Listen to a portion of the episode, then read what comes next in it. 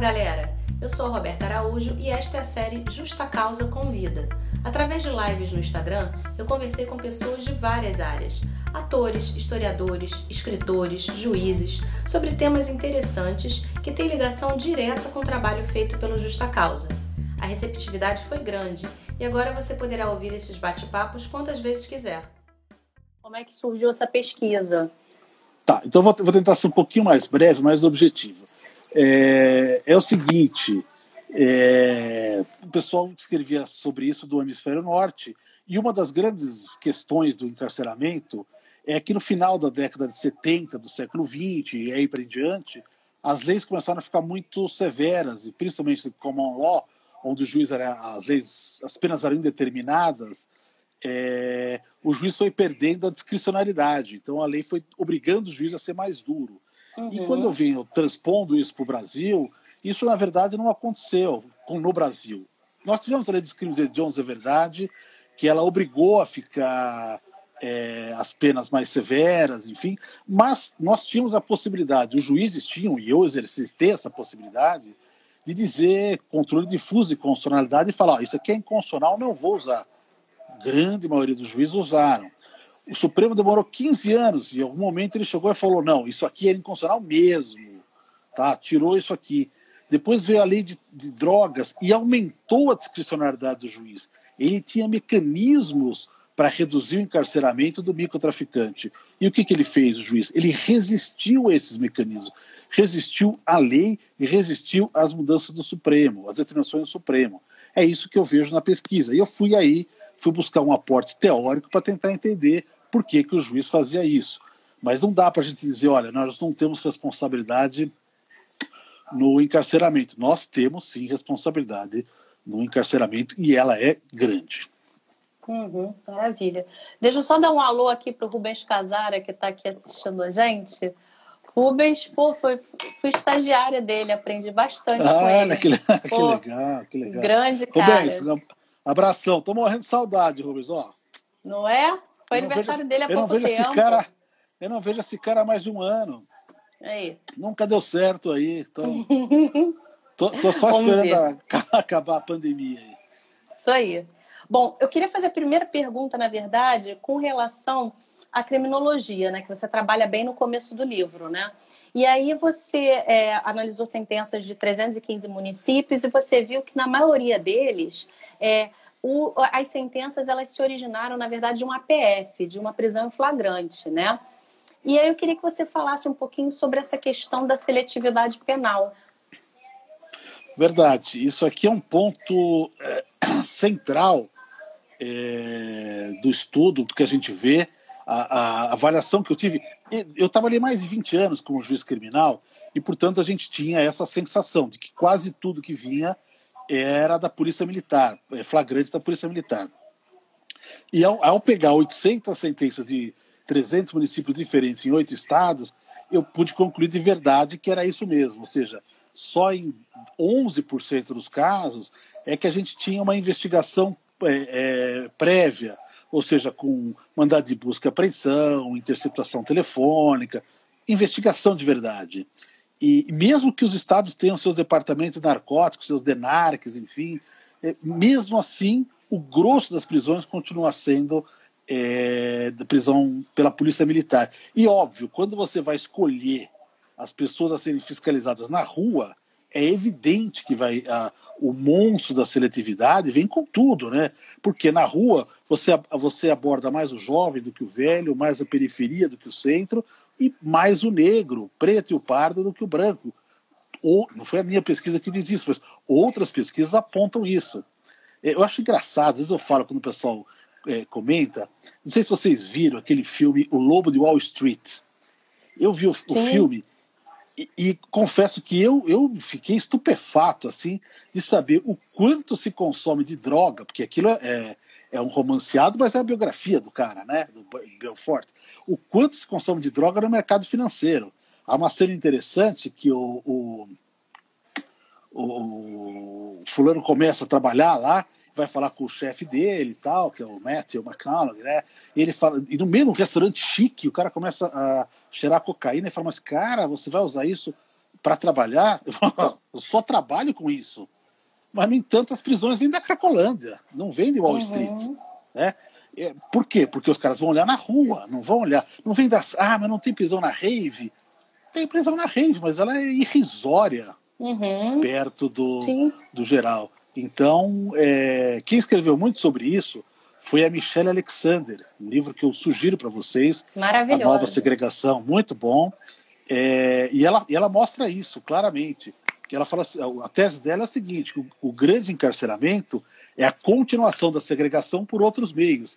Meios mais eficientes, ela fala. Há mais negros enclausurados agora do que na época da, da escravidão. E ela fala, aí por que, que é mais negros? Porque é mais fácil entrar nos guetos do que entrar nos bairros, nos condomínios, porque as pessoas vão mais na rua do que nas, é, nas empresas. As pessoas param mais os negros do que param os brancos por uma questão de racismo estrutural e por aí vai. Então, assim, uhum. é, esse, esse escândalo de 90% de flagrante, 10% de investigação, coloca nu toda a seletividade do sistema. Uhum. Eu achei muito legal também uma pergunta que fizeram aqui, bem interessante, sobre a lei de drogas e essa diferenciação né, de enquadrar no uso ou no tráfico. Né? É, a pergunta da, da, da, menina foi: é, como é que a gente pode diferenciar o uso do tráfico? Porque na lei de drogas você tem os critérios, quantidade, local de apreensão, enfim. Só que eles são todos subjetivos. Como é que a pessoa, na hora, né, por exemplo, o, o, o policial que está abordando, o juiz que vai sentenciar, o que, que de fato vai determinar isso? Bom, tem aquela piada, aquele meme, né? Que o fulano pega aquela paleta de cores, né? E falar assim, quanto mais escuro, mais tráfego, quanto mais claro, mais, mais uso. É, mas uhum. o fato é o uhum. seguinte, nós não temos, nós não temos um, um, um, padrão, por exemplo, volume de droga. O volume de droga vai, pode indicar uma coisa ou outra. Por que, que eu falo que vão, vão pensar no volume de droga? Porque como você não tem muita investigação, você não tem muito como saber as outras coisas. Veja, a apreensão de dinheiro é irrisória. A média uhum. que eu uhum. fiz aí era 260 reais por pessoa. Isso contando, muitos são apreendidos sem dinheiro nenhum. É, então, assim, o, o, o, volume acaba sendo um elemento por falta de investigação. Agora, não tem critério, não há critério. E eu mostro que não há critério, porque inúmeros casos, com quantias irrisórias, né? por exemplo, do, do caso do crack, é, um quarto das prisões, ou seja, 25%, 24%, são feitos de 0 a 5 gramas de crack. E não estou falando de porte para uso, eu só peguei sentença de tráfico. Uhum. É? Então, assim, é, você vai ver as fundamentações, ó, oh, se embora não seja, a quantia não seja vultuosa, mas 1,80 gramas, não sei o que, 4 gramas. E aí tem, tem uma das sentenças que eu peguei, por exemplo, é o fulano encontrado com 11 petecas de, de, de crack. E aí falo, o juiz fala assim, é óbvio que isso não pode servir, pro, é, é quantidade demais para um viciado eu fico perguntando, como é que ele sabe disso? Uhum. Eu não uhum. sei, porque eu não uso crack, não sei quanto é que é, não tenho é, uma pessoa próxima é, que é viciada em crack para me dizer, olha, eu uso tal. Não sei. O que, que a gente tem que fazer nesses casos? Ou eu vou buscar um, um repertório científico, ou eu tenho, na dúvida, eu tenho que jogar para baixo, né? E re, repertório científico eu anotei. Em 800 sentenças, eu achei em 11 referências a, a questões médicas, ou seja, praticamente nenhuma. Uhum. E depois, fazendo a tese, eu até fui ler o livro do é, Rafael Estrano, que é um cara legal para você, você, conversar também, foi defensor, diretor da, da Escola de Defensoria, e ele fez um livro sobre o crack. E ele cita uma pesquisa onde fala: no Brasil, o viciado usa uma média de 12 pedras de crack. Fala, então tá errado, olha aí. A fundamentação que o juiz usou para caracterizar o tráfico já, já tá, tá por fora, porque ele, ele, é, um, é um dado que ele não tinha, ele usou um senso comum. É, era muito comum quando eu fazia audiência, o promotor falava assim, isso aqui dá para fazer não sei quantos cigarros, isso aqui dá para fazer não sei lá. Tá. Eu falei, cara, como é que você sabe isso aqui? Qual, qual é o, a tua, o teu fundamento? Não, isso que eu ver. A gente joga muito no, no senso comum, mas tem uma coisa muito interessante que eu flagrei e que quando eu falo nas palestras as pessoas riem muito que é o fato de há várias fundamentações de juiz dizendo o seguinte: olha, quando É, o traficante hoje leva pouca droga, porque ele, se ele for preso, ele quer tentar desclassificar. Então hoje o traficante tem mais tecnologia, hoje ele faz isso. Então é o seguinte: se você encontrou com muita droga, ah, é tráfico. E comprou com a droga, é mais tráfico ainda, porque é um traficante inteligente que já tentou desviar. O grande uhum. problema é quando o juiz parte para, para a decisão é, já ciente do que ele vai fazer. Então, Você sabe que eu conversei eu exatamente consigo. com isso, sobre isso com o Valois, né, há um tempo atrás. É, com essa, esse estigma, então, esse labeling que já vai a pessoa para a sentença, né? Então, é, eu vi as sentenças que você colocou aqui, os trechos, e o juiz parece que ele escolhe uma fundamentação que ele quer, né? E ele nem é amparado, às vezes, no, no manual, ele às vezes pegou em Wikipedia informações, simplesmente para colocar realmente a, a sentença condenatória, né? Isso é muito louco. Como é que a pessoa já chega lá condenada? É, eu vou, eu vou mostrar duas questões. Esse já é o aporte teórico. É, que veja, eu comecei a pegar sentenças. Aí eu te, o, que me chamou a atenção são duas, duas contradições que me chamaram a atenção e a partir daí eu fui para a teoria, para tentar é, entender. A primeira das contradições é que tinham casos muito simples. O grosso são casos simples, que, que, que eu chamo de casos simples. Pouca coautoria, um réu em mais de 70% dos processos, é, quase não tem arma, menos de é, 7% é, prisão com arma, volume de droga relativamente pequeno, volume de dinheiro pequeno, investigação pequena, ou seja, casos muito pequenos. E, no entanto, as penas, ou lá, a pena está lá em cima, ou se não está a pena em cima, está o regime lá em cima, que é o regime fechado. Eu falei, o que está fazendo o juiz com casos pequenos fazer uma pena tão alta? E aí eu começo a entender o seguinte, que o juiz acha que o tráfico de drogas é, digamos assim, o crime mais odiento, mais odioso, que põe a sociedade em risco, a humanidade em perigo, etc. e tal. Pandemia perto disso é nada, nada. Uhum. Isso aqui não vale nada. É, aí eu tenho a segunda contradição. Se, se é verdade que a droga é tão severa, tão é, fundamental, tão pivô da humanidade, como é que você prepara uma polícia que não investiga e uma prova tão frágil para fazer isso. Aí que eu fui pesquisar, é, aí tive que sair do direito, né? Tem que ir na criminologia, uhum. na sociologia, para tentar entender. Mas depois eu falo um pouco mais. A Cris, a Cristiana Cordeiro está aqui assistindo a gente também. Um beijo, Oi, Cris. Cris. Grande juíza aqui também no Rio.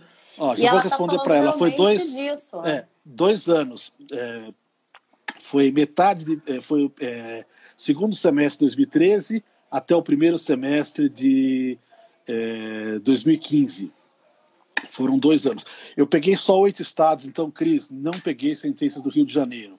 Ah, por que você não pegou Rio de Janeiro? Não peguei Rio de Janeiro porque eu não conseguia acessar sentenças é, no Rio de Janeiro pela internet. É, eu não posso pegar repertório que eles me escolhem, tenho que poder é, pegar o que vem é, total. E eu não achei como fazer isso no Rio de Janeiro, do Sudeste eu peguei São Paulo e Minas Gerais. São Paulo é muito bem organizado em relação a isso. Eu consigo localizar, falo, eu quero tráfico de droga dessa cidade desse ano. Pum, aí aparece lá. É, Minas Gerais é um, o, o, site é um caos, mas ainda dá para escolher é, a cidade e tal. Outros uhum. estados eu tive que partir para o Diário Oficial. Ctrl F, Diário Oficial, um, um depois de um, PABA, Ctrl F, tráfico, não, não deu certo então vou colocar droga, não sei o que, tá, achei uma sentença, tal, tal. Foi, é, foi, em alguns estados foi bem custoso para fazer essa, essa pesquisa. Aí para encontrar o número do processo, aí eu vou no processo para buscar a sentença e etc. E tal. Foi bem, foi bem trabalhoso. Mas foi feito num intervalo de dois anos. Mas curiosamente, apesar de não ter feito no Rio de Janeiro, é, eu comparei com duas pesquisas que enfocaram o Rio de Janeiro. Na verdade, são três. Né? É, uma pesquisa da Defensoria do, do, do, Rio de Janeiro, né? que pesquisou é, sentenças de tráfico no Grande Rio, né? região metropolitana. Outra pesquisa, que é uma pesquisa mais antiga, é, que envolveu Rio, Rio e Brasília, e coordenada, é, salvo engano, que eu me lembro aí, pela professora Luciana Boatê. E uma terceira, que não é propriamente uma pesquisa de, de sentenças, mas que é de apreensão, é, apreensão de, dro de drogas em processos de tráfico pela Secretaria, na Secretaria de Estado do Rio de Janeiro, nesses dois anos que eu avaliei. E o fato é o seguinte: deu exatamente o mesmo volume médio de droga que a gente encontrou nos outros lugares. E as, as sentenças, da, as, os dados da pesquisa encontrados, por exemplo, da Defensoria, são muito próximos. Nem todos batem, porque também nos estados tem uma certa diferença, mas eles se uhum. encaixam em todos os, em todos os lugares. Então, assim, é, não, há, não, há, não, há, não houve tanto problema não ter pego é, do Rio de Janeiro. Uhum. E aí, vamos falar um pouquinho de um outro tópico que você fala no livro sobre mídia e populismo penal? E como é que ela também influencia na criação de pânico é, moral e na, na criação também da, da legislação, né? Então, é, eu falei para você que é, no aporte teórico eu fui tentar encontrar mecanismos que me ajudassem a explicar tanto uma coisa quanto outra. Na verdade, acabou sendo uma pesquisa é, como é que fala? Uma pesquisa macro, que é uhum. e essa se baseou em revisão de literatura, o que, o que determina o grande encarceramento, e uma pesquisa micro, que é de sentenças. É, e aí eu fui tentar entender onde elas se ligavam uma com a outra. E eu encontrei dois conceitos que me ajudaram muito a entender. Um deles é o pânico moral, que é esse que eu te falo. O conceito foi consolidado pelo Stanley Cohen, que é um baita, baita autor e infelizmente não é não é traduzido no Brasil, que me parece traduzido para português me parece um grande equívoco, até porque ele continua atual, né? E ele vai explicar do pânico moral. Ele, ele, ele foi, a, foi a, a tese de dissertação de mestrado dele lá nos anos 70 e ele vai falar de uma, uma rixa juvenil entre grupos, os mod rockers é, do litoral britânico. E ele mostra uhum. como a imprensa alardeou de uma forma tão grande como os agentes de controle entraram nisso de uma forma tão intensa, tão exagerada, que acabou até aumentando o desvio, não diminuindo. Ou seja, eles começam a dizer uma coisa assim tão grande entre Moz Rockers, você é isso, aquilo tal, que pessoas que não faziam parte da briga entraram a fazer parte da briga a partir disso. É, então ele vai mostrar essa ideia do pânico moral. E eu fui transpor essa ideia do pânico moral, vendo se eu encontrava isso nas sentenças que é a, a, generalização. Isso, a generalização, eu vi uma coisa é impactante, né? Por que, que o, o, as, mesmo com casos pequenos, os juízes fixam penas severas? Porque tanto faz. Traficante é uma coisa só.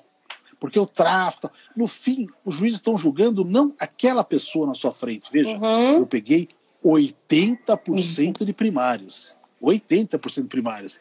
Pouca droga, pobres, etc. e tal. Pouco importa porque eles estão julgando pelo crime. O tráfico não merece regime que não fechado. Mas esse cara, não, é o tráfico.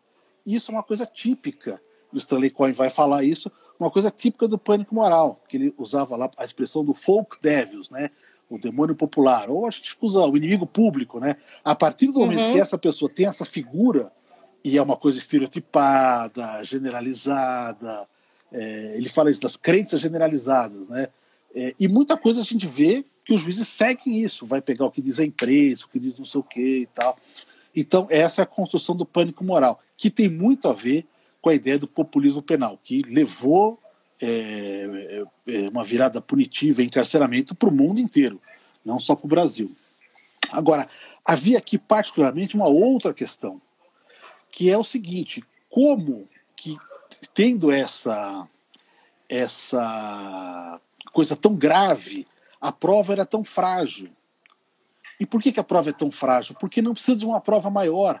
E por que, que não precisa de uma prova maior? Porque o juiz coloca na mão do policial é, a, a, a, prova, ele praticamente terceiriza a prova é, ao policial. Em vários momentos, ele faz isso, por exemplo, ele não exige é, mandado de busca e apreensão para ingressar na residência. De cada seis residências onde houve ingresso, apenas uma delas ser mandado de busca. E o primeiro a dizer que não precisa é ele mesmo. Ah, não precisa, mandado de busca. Ou seja, ele não faz esse, ele não faz o controle disso. Na hora de ouvir os testemunhos do policial, o juiz tem fé pública. Mas não tem, existe. O, perdão, o policial tem fé pública. Não, não existe fé pública no processo penal. Você vai ter a credibilidade de cada um da sua testemunha. Na hora que o fulano fala, olha, eu sofri violência. Ah, não, ele sempre fala isso, faz, não sei o quê, etc e tal, e vai. Ou seja, então, assim, é, o que você percebe aí, e, e é curioso que isso, isso aconteça num país como o Brasil, onde várias outras pesquisas que eu fui juntando aqui, uma pesquisa trabalhada aí com uma socióloga famosa, Teresa Caldeira, enfim, que as pessoas morrem de medo da polícia, as pessoas morrem de medo de ser torturadas. Inúmeras matérias de jornal falando sobre o kit flagrante, a violência policial do Brasil é, é, é, é regra no mundo inteiro. E, e, como é que o juiz passa por isso? Aí eu fui utilizar um outro conceito do Stanley Cohen, que foi mais no final da vida dele que ele faz isso, que é o estado de negação. Ou seja, ele vai falar assim: se de um lado a gente tem uma série de, de, de exageros quando aquilo, digamos assim, é, nos, nos, assusta, de outro lado a gente vê atrocidades acontecendo no nosso nariz e a gente finge que não sabe. É que sim, a gente sabe e não sabe ao mesmo tempo. E ele vai descrever uhum. esse estado de negação e eu transpus aí para a sentença. Quer dizer, o juiz, para terceirizar a prova para o policial, o juiz brasileiro, para terceirizar a prova policial brasileiro, ele tem que ter um ele tem que estar no estado de negação. Ele tem que negar isso. Uhum. Porque senão ele vai suspeitar, vai duvidar, vai pôr a prova, enfim. Mas essa uhum. entrega tão é, de colocar a, a, a, a, idoneidade com uma premissa tão forte é só, só com o intermédio do estado de negação. Então, eu usei esses dois elementos. O pânico moral ele tem a ver com o populismo penal, aquela que vai graçou pelo mundo inteiro. O estado de negação tem a ver com o nosso legado autoritário, provavelmente na América uhum. Latina também. E isso faz com que o nosso encarceramento não seja exatamente igual ao encarceramento deles, porque o nosso não parou, né? O nosso não parou. Enquanto vários outros já pararam, já regrediram, o nosso continua fortemente, porque o juiz tem uma, uma relação fala assim: ah, o juiz é da lei e da ordem. E o que eu vejo no meu livro é que quando a gente trabalha com tráfico de drogas, a gente está muito mais próximo da ordem do que propriamente da lei. Olha, vamos ver aqui alguns comentários que eu achei muito legais. Olha, o Eduardo falando sobre o código de processo na periferia diferente do dos jardins. E a Cris falando que é por isso que não há interesse no uso de câmeras fixadas no uniforme policial para registrar as ocorrências. Sim, né? lógico, né? é. Perfeito. É, o juiz vai dizer, não precisa, porque, veja, tem, tem uma coletânea, são inúmeros, e vai dizer o seguinte, mas por que, por que diabo o policial mentiria? Ele é uma pessoa idônea, ele foi contratado para esse fim. É, seria um contrassenso eu duvidar da palavra dele. E só se imaginar que ele é um psicopata para fazer uma eu coisa li isso, fiquei chocada com isso. E, e, e, ao mesmo tempo a gente tem uma série de, de, Tem vários motivos, né? Tem a questão da produtividade, né? Porque o policial tem que fazer. Eu peguei uns casos, isso aí fora do, do, da minha pesquisa. Eu peguei uma vez um caso onde o policial, é, dois policiais, eu vou até contar essa história que é interessante. Dois policiais tinham faltado na primeira audiência. Aí nós, eles voltaram para a segunda e os dois foram explicar por que, que eles faltaram. Ele falou assim: oh, doutor, nós faltamos porque nós vamos fazer uma, uma diligência de tráfico. Eu falei: mas esse processo também é de tráfico. Não, mas de tráfico mesmo, não é isso aqui. Isso aqui só sabe o que foi. Isso aqui foi a mulher pegou a garota de programa pegou a pedra de crack, dividiu em quatro, usou uma e vendeu as três. E depois, que ela pega, faz isso. Ela faz isso. A gente tinha que fazer um flagrante por semana, fomos lá, pegamos a pessoa e pronto, fazemos. Mas isso não é tráfico, né? Os dois policiais me falam com palavras diferentes, né? A mesma coisa. Eu passo para o promotor e ele fala: peça a condenação. Tráfico, lógico, evidente, está caracterizado. Gente. Enfim, é isso. E aí tem, tem uma pergunta, na verdade duas que são a gente pode fazer junto de duas pessoas que não são da área do direito, que aqui no Justa Causa tem muita gente que não fez direito, né? Então são perguntas mais Legal. de leigo, né? É, segundo é... uma entrevista que, que corre por aí, né? São as pessoas cultas, né? que, que, que, perguntaram para ele, por que, que o promotor, né? Por que, que o senhor foi fazer direito? Falei, ah, porque não tinha outra coisa para fazer, precisava ganhar um dinheiro. Mas depois eu percebi que não tem gente culta no direito. Talvez sejam elas as cultas. Vamos lá, olha só as dúvidas delas. Olha, a elaboração do laudo é obrigatória nesses casos para você determinar se a substância apreendida de fato é uma droga ilícita? E se não tiver um laudo, a pessoa é absolvida? Se ela alegar ser Olha, dependente, tem exame toxicológico? Os juízes se importam com isso? Tem, são duas coisas diferentes. As duas, as duas mexem com o laudo, mas são duas coisas diferentes. A primeira delas, antes de fazer pesquisa, eu responderia para assim: óbvio, tem que ter o laudo. Se não tiver o laudo, não pode fazer. A, a, bem da verdade, a gente já dá uma quebrada que a gente não deveria nem receber a denúncia sem o laudo, porque você precisa da prova da materialidade. Mas, enfim, o laudo está chegando, está lá, vai, não sei o quê, e quase sempre chega positivo, etc. E tal. Eu peguei três processos desse, nessas 800, é uma das coisas que mais me surpreendeu. Três processos onde é que não tinha laudo? Não tinha é apreensão de droga. E houve condenação de tráfico entorpecente do mesmo jeito. Porque ah, eu vi em conversa telefônica, porque não sei o quê, porque outro foi. Você pode fazer até associação com isso, mas tráfico, você precisa da materialidade. Mas foram três casos em que os juízes julgaram pela materialidade indireta. Então, a minha resposta é: óbvio que precisa, mas não sei também. Sei lá, já vi casos que, que, que não precisou. Com relação à dependência, é outra coisa muito interessante. É, a gente tem um panorama de pessoas relativamente jovens, é, grande parte delas primário, e muita, muitos dos, da, da apreensão aí, pelo menos, deve ser em, em, em, pontos iguais aí, maconha, cocaína e crack, é uma parcela bem, bem grande de crack. Então, quando eu fui começar, eu falei, bom, então deve ter bastante gente que alega que é dependente e bastante exame de dependência. Tinha 4% de exame de dependência. É. 4%. Pouco. Só. Muitos não, não, não pedem o exame, a defesa não pede porque ela acha que não vai ter resultado, porque os laudos em geral são negativos mesmo. E algumas vezes pedem e o juiz fala: não, não, não está provado que a pessoa é, é dependente, não há elementos suficientes para fazer isso. E o curioso, e o curioso disso é, uma vez, muitos dos juízes fazem com a própria avaliação. Não, eu interroguei o réu e na interrogatória do réu eu percebi a rigidez mental. Mas, gente, nós não somos um psiquiatra. O cara, para fazer dependência, tem que fazer exame psiquiátrico. Porque muitas vezes ele pode entender o caráter ilícito do fato, mas não conseguir se comportar de acordo com isso. Nós não, não temos como fazer isso. Mas o mais curioso é que as pessoas, o juiz, para aumentar a pena do caso do tráfico, e muitas vezes, do, do, do, do tráfico de crack, e muitas vezes ele dizia: o crack é mais grave. A lei permite você fixar a pena de acordo com a natureza da droga. Ela não explicou como, mas permite. E o fulano fala, o crack, é, o crack é mais grave porque ele vicia logo, logo de cara ele vicia. Fato também que nunca se comprovou do ponto de vista é, científico. Mas vai lá, fica um, um senso comum aí. Mas se o uhum. crack vicia mesmo, por que, que não faz o exame de dependência naquelas pessoas que falam, olha, eu uso há 10 anos, eu uso há 5 anos, eu uso há não sei quanto. Se ele falar que na primeira uso já, já viciou, então você tinha obrigação de fazer exame de dependência em todos esses caras que se dizem usuários mas não foi assim que aconteceu. Exames foram raríssimos exames. Uhum. E aí até tem um, um, rapaz perguntando aqui até, e a questão das internações em relação aos laudos que concluem pela dependência, que na prática pode ser pior? Olha, de 800 processos, nós tivemos um processo, um. Um em 800, não lembro nem qual é a porcentagem que dá isso, que deu é, inimputabilidade.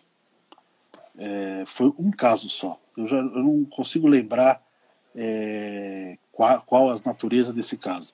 Todos os outros casos, os poucos casos, é verdade, que foram julgados é, com laudo, haviam conseguido a semi-imputabilidade. A semi-imputabilidade, os juízes reduziram a pena, portanto, fixaram a pena menor. Isso acabou sendo favorável para o réu. Na maior parte dos casos, os laudos, no entanto, falam o seguinte: não, ele é dependente, mas não para o tráfico. Uhum. Uma figura, uma figura mais, assim, é, mais médico-jurídica. Porque ele tinha que dizer o seguinte: ele é dependente ou não é dependente? E o juiz é que vai fazer a avaliação. E muito juiz, a verdade seja dita isso. Eu falei antes com uma contradição, mas não é contradição. Muito juiz não manda fazer o exame no tráfico, porque ele, ele vai é, é, afastar de qualquer maneira isso, dizendo mesmo que ele seja dependente, etc e tal, viciado, ele trafica e quando trafica ele não vai receber é, esse, as consequências da dependência. Então, no fundo, de fato, pensando assim, é melhor não fazer exame, não gastar, é, não gastar tempo mesmo é, uhum. para fazer isso. Agora, aí há outras questões, uma, questão interessante aí, que, que eu só fui conseguir descobrir isso porque agora eu estou fora do crime, eu trabalho no civil, no direito público, e, e aí eu percebi o seguinte: o fulano fala, eu sou dependente, aí ele ia submeter a um, um laudo psiquiátrico. E os laudos psiquiátricos, em grande medida, falavam: não, você não é dependente. E fazia um longo arrazoado. Cara, o cara ficou internado três anos, o cara ficou não sei o quê, ele usa dez anos, mas não é dependente. Legal. Aí fui trabalhar no civil e lá a gente tem ações de internação compulsória. Internação compulsória, quase todos os casos de dependente de droga. Aí vem a, mãe, a tia, o promotor, esse fulano é dependente de droga que, que ele junta lá? Ele junta uma, uma, uma receita médica, onde o médico escreve assim: é, dependente de droga, ponto. Indico, recomendo internação, ponto. Aí vale. Quer dizer que possível para você internar a pessoa, e só essa frase vale. No criminal, nossa, para dobrar o laudo tem que fazer. Então, na verdade, é, essa questão aí tem muito pouco ligado com a saúde. Está ligado, na verdade, é, com a segurança, com a paz pública. Uhum. O tráfico não é um crime é, que, que, que tem como tutela a saúde. Isso é uma, isso é uma mentira, porque não é uma preocupação é, de, do sistema, de maneira geral, não é a preocupação com a saúde. Uhum. A Paula até falou uma coisa muito legal aqui sobre a defensoria. Na defensoria eu acho um absurdo. Em alguns casos a quantidade de droga é ínfima, mas a denúncia aduz que estava dividida em tantas porções. Eu já vi, eu pessoalmente como advogada já vi, ah, ele estava com dois, três reais no bolso. Então, e estava com uma trouxinha, então ele estava traficando. As justificativas são muitas para você é, elaborar a denúncia e depois condenar. E aí tem a pergunta Essa... aqui de uma pessoa sobre como fica então a presunção de inocência. Abalada. Não fica, né? Não fica, fica abalada. É, efetivamente, eu acho isso um grande problema, é, porque a, a, assim, ela fica abalada por vários. Vamos pensar numa luta de boxe. É a, a presunção de inocência, ela está lutando com Mike Tyson aí, pá, todo de um lado e do outro. Então, assim, o, o, o policial tem uma, uma idoneidade como premissa. A premissa, eu mostro isso. Ah, o policial não está lembrando. O policial se contradisse. Leve, leve discrepância não atrapalha é o depoimento. O policial não está lembrando. Não tem problema, porque ele faz muitas diligências e tal, tal. Mas tudo bem, eu concordo. Faz, de fato, ele faz mesmo. Muitas vezes ele não se lembra. E o que é que você faz? Não lembra? Sinto muito, não lembra, etc e tal. Ele pega o papel e fala assim: é isso aqui que aconteceu, não foi? Aí o policial fala, foi, foi isso aqui. Lido para o policial, ele concordou, ponto, condenado. Então, assim, todas as formas de colocar o policial com uma idoneidade, ou seja, portanto, a, decisão não está na mão do juiz, está na mão do policial. O juiz está se demitindo disso. E, de outro lado, quando eu analisei também as, o, que, que, o, o que, que os juízes falam em relação às defesas, às versões de defesas. E aí é, é, é uma coisa bem complicada também. Primeiro, porque ele muito costuma dizer o seguinte: o réu costuma mentir, portanto eu não tenho como acreditar nele. Como só acontecer, o réu mentiu. O réu normalmente mente, porque não tem nada a perder. Bom, se eu partir do princípio que ele mente, não preciso nem ouvi-lo. Sim. Né? E, na verdade, e se ele fica ele, calado ele... também no interrogatório, é. ora, era o único momento que ele tinha para se defender. Se ele não fala nada, então ele é culpado? Acho que eu não peguei nenhum caso de réu calado no interrogatório judicial. Embora teve pelo menos 14 casos de réus que foram condenados por ficar em silêncio no interrogatório policial na delegacia de polícia. E a gente mal sabe se foi dado a ele o direito ou não. A presunção de inocência sai fortemente é, nocauteada. Só fazer um adendo, Roberta, não é, não é todo mundo que decide assim. Ah, todo mundo é igual? Não, não é todo mundo. No final do livro, no final da tese, eu fiz um capítulo sobre as absolvições, que eu fui pegar as absolvições e ver o que, que aconteceu nas absolvições. E a gente tem, é, digamos assim, três coisas básicas lá. Primeiro, deu tudo errado. Né? Primeiro, o, policial não foi encontrado, aqui não foi, a droga foi lá, não tinha laudo, ou seja, era, a prova acabou por completo. A segunda opção é o excesso de denúncia. Isso acontece bastante quando se denuncia várias pessoas da mesma casa. Então, o promotor denunciou o pai e o filho. Aí chega o pai e fala: não, a droga é minha, o filho não tem nada a ver. Ou marido e mulher. Aí chega no final, o promotor fala: ah, de fato, não tem nenhum indício de que seja isso. O que a gente vai ver aí, na verdade, é que não é tanto que foram legais absolvendo, é que havia lá um excesso de denúncia no começo. E há uma parte, digamos assim, minoritária, mas existe, que é ter um respeito maior pela presunção de inocência, pelos limites de prova, etc. E tal. Isso, de fato, existe. O padrão geral, o padrão maior, é o da condenação. Uhum. E aí o Rubens Casara está perguntando para você qual foi a decisão mais inusitada ou argumento mais absurdo que você já encontrou na pesquisa. Olha, uma das coisas que eu achei, que eu, que eu cito inclusive nas, nas palestras, é, é um juiz que fala o seguinte: tudo de ruim que acontece tem a ver com a droga. Então, todo crime patrimonial é por causa do da vontade de comprar droga. Todo crime de violência doméstica é por causa da droga. Todo acidente de trânsito que tem é por causa da droga. Você, não existe álcool na vida dele. Não existe. O álcool não ajuda as pessoas a baterem, a fazerem nada. Então você tirou a droga lícita e coloca tudo na droga ilícita. Você vê aí, sem contar algumas. O que eu acho, eu continuo achando assim, muito drástico, é as sentenças que julgam com base no silêncio do réu no, na delegacia de polícia, com aquelas observações do século passado. É, século passado eu também sou, mas enfim, é, do século XIX, eu acho. O inocente jamais se cala. É, o, o, inocente, a primeira vez que é colocado em frente, vai dizer tudo que. Então, é um senso comum de pessoas que jamais estiveram nessa condição, supõe-se, né? Para poder dizer o que, que a pessoa faz sem advogado, sem... e nem sabe a situação, muitas vezes, nem teve acesso, nem teve condições de fazer, uhum. de, de, de, fazer essa, essa, declaração. E a gente viu vários casos. Isso para mim é, é inusitado. Eu continuo achando inusitado. Acontecendo em 2013, 2014, para mim é muito inusitado. Uhum. A Valentina está perguntando para você qual a sua opinião se fosse inserida na lei de drogas um critério objetivo para diferenciar o tráfico de uso.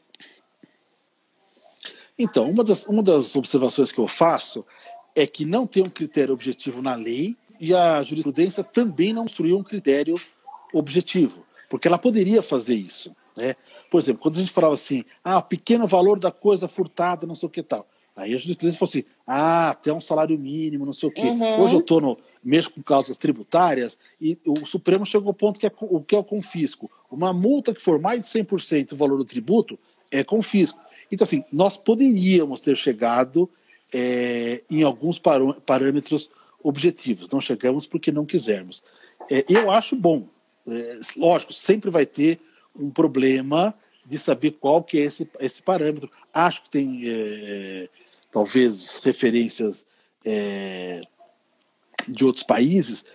Agora, isso não quer dizer que vão resolver esses problemas, porque esse parâmetro só serve para identificação automática, né? Por exemplo, quando o Barroso propôs isso no, naquele julgamento que nunca mais aconteceu, né? É, é. Que esqueceram do, do, do, cara, esqueceram de mim, né? Esqueceram de mim. É, ele falava não, isso é para isso é um critério. Agora, se o policial flagra o ato de traficância, pouco importa o volume. Então eu não sei se a gente não vai ver, digamos assim, mais atos de traficância feitos e tal. E não sei. É, assim, eu acho que é, é, ter critérios objetivos ajuda, mas não necessariamente resolve. É, o Manuel, inclusive, ele acabou de perguntar, olha, quantas gramas de maconha seria tráfico? É, há, há, países em que menos de 10 gramas de maconha não é nada. Aqui, menos de 10 gramas de maconha é pelo menos 15% dos processos de denúncia de tráfico. Um em cada seis processos de denúncia de tráfico tem é, até 10 gramas é, de maconha. Mas hoje, eu... tráfico tem vários, tem vários casos de tráfico. Uhum. Bom, saiu, saiu recentemente no, no, no, Supremo, que o Supremo, depois de não sei quanto tempo, reconheceu é, a insignificância, no caso do tráfico, de um grama de maconha. Uhum. É, a Cristiana, obviamente, ela traz à tona a questão racial, né? Vai ser tráfico dependendo da cor do réu, né? É isso que eu queria falar. Eu não tive condição de fazer um recorte racial das sentenças, por uma questão é, objetiva. É, no, no, na sentença, eu não tenho essa informação. Uhum. E mesmo quando eu acesso o processo, em alguns casos, eu tive que acessar o processo para ver os dados do processo. Mas nesses dados eu também não tenho, porque os processos eram todos físicos. Né? E eu não tinha uhum. condição de analisar processos pelo Brasil inteiro. Então, é, eu não tenho. Eu suponho que seria interessante é, continuar essa pesquisa, alguém fazer de outra forma, com um recorte racial. Talvez isso responda Sim. um pouco melhor a. Sim. É, a Crislane está perguntando, e aproveitando que hoje, olha, dia 20 do 4 é o dia da maconha, né? A gente não vai ter marcha da maconha. É, então, pois é, tá vendo que coincidência? A gente falando sobre sentenciando o tráfico nesse dia. E aí ela está perguntando aqui qual o seu pensamento sobre a legalização das drogas. Seria possível a gente dar um passo partindo da legalização? Acho que nós deveríamos. Toda vez que a gente discute a questão, é, acho, acho que há dois, dois fundamentos aí. Um fundamento de necessidade. Eu não vejo qualquer necessidade para que isso seja é, criminalizado. Né? É, olha, eu vou criminalizar isso para que as pessoas não usem, mas elas usam sendo criminalizado. E, e os lugares onde é, a, a, experiência tem mostrado que nos lugares onde houve a legalização, não houve o um acréscimo de uso. Né? Uhum. Né? Então, não, não é uma verdade, não, é, não há um sentido nisso. É, a pessoa vai usar, eu não gosto de usar, mas a pessoa vai usar ou não vai usar, é, não é a lei que vai impedir ela de fazer isso. Agora, o reflexo disso no resto, veja, a política de guerra às drogas é, é a pior política criminal que nós em todos os sentidos, todos, né? Então, assim, há, há muito confronto. O policial mata muito e morre muito também. Aqui é um lugar onde o policial mais morre. Lógico, quanto mais confronto, mais gente mata e mais gente morre. É, o volume de corrupção ligada policial com base no tráfico de drogas é gigantesco porque o volume de dinheiro é muito grande que circula por aí e tudo isso está tá no fio da navalha. Quer dizer, o fulano tem um empreendimento dele e aquele guarda lá pode acabar com, com o empreendimento dele. Então, só que ele, ele é muito rico, muito, muitas é, é, condições, etc. E tal. Por exemplo, a droga para entrar dentro do país e tal. A gente vê só droga e associa droga com favela. Mas isso é uhum. é lugar de, de, de, de, estoque, não é lugar de produção, enfim. Então, eu vejo que essa política é, criminal, veja, com relação à questão da saúde, a gente gasta tanto dinheiro com arma, tanto dinheiro com cadeia, tanto dinheiro com polícia, que não sobra dinheiro para hospital, para tratar as pessoas que são dependentes. Nem uhum. todas são dependentes, mas tem umas que são dependentes. Cada, cada é, físico tem uma, uma questão, questão é, é, de cada um, né, como, como a droga entra em cada um. E alguns uhum. realmente vão precisar de, de, de, apoio médico. Agora, você não tem. Veja, houve um, um, um movimento em São Paulo, faz um tempo atrás, que era. O, o governo decidiu: vamos trabalhar com a internação compulsória. Vamos pegar o pessoal que está na Cracolândia, etc. e tal, vamos fazer internação compulsória. Então, uma grita lá, reclamam, não, internação compulsória não, assim não funciona, não é isso, tal. O que aconteceu lá? O que aconteceu, na verdade, é o seguinte, eles não fizeram internação compulsória, mas fizeram internação involuntária, ou seja, as mães levaram os filhos para serem internados. Não foi o, o Ministério Público pedindo internação. Uhum. E quando o pessoal levou lá para ser internado, qual foi o, o, o problema? Não tinha leito. O Estado não se preparou com leito. Ele se preparou em tirar as pessoas da rua, mas não se preparou em fazer isso. Então, a, a verdade de um promotor é que você é, não pensa na saúde. O que, o que, você menos pensa aí é, é na saúde. Uhum, sim. A Reda trazendo Rê Reis, né? Ela falando so, falar sobre drogas e não falar sobre recorte racial é praticamente impossível. Sim, ó, todo mundo concorda com isso. E a Karen, cadê? Ela, ela fez uma. É, ah, o tráfico em preto e branco, próximo livro do Marcelo. Ó, já tá sugerindo aqui para você. essa, aqui, essa aqui seria boa. Seria é, a Karen tá querendo live com você todo dia, olha. Vamos lá, ó. É, aliás, primeira live do Marcelo, né, Marcelo? Primeira live. Eu tô, aí, você vê como é que eu tô, como é que eu tô mal, mal. Pô, não foi ótimo. Mal aparelhado. Tô todo, todo é, incomodado aqui. Se bem que eu tenho tá algumas ótimo. marcadas já. Vamos ver como é que vai, aí, como é que vai rolar aí pela frente aí. Não poderia a pobreza ser tida como uma atenuante genérica ou até um caso de co-culpabilidade, por exemplo, uma mãe solo desempregada há anos, passando fome, reprimária? Essa, essa questão seria é, da fixação da pena no, no, no, mínimo legal, né? Quer dizer, é, tese do uhum. tanto a culpabilidade quanto a culpabilidade pela vulnerabilidade são teses que, que, que foram trazidas ou consolidadas pelos Zaffaroni, muito importante, etc. E tal. É, o que acontece é 52% dos casos a pena foi fixada no mínimo legal, é, o que é pouco diante da, da tese é, é costumeiramente dito que a juiz brasileira fica sempre a pena no mínimo legal. O que eu vi é que não é verdade.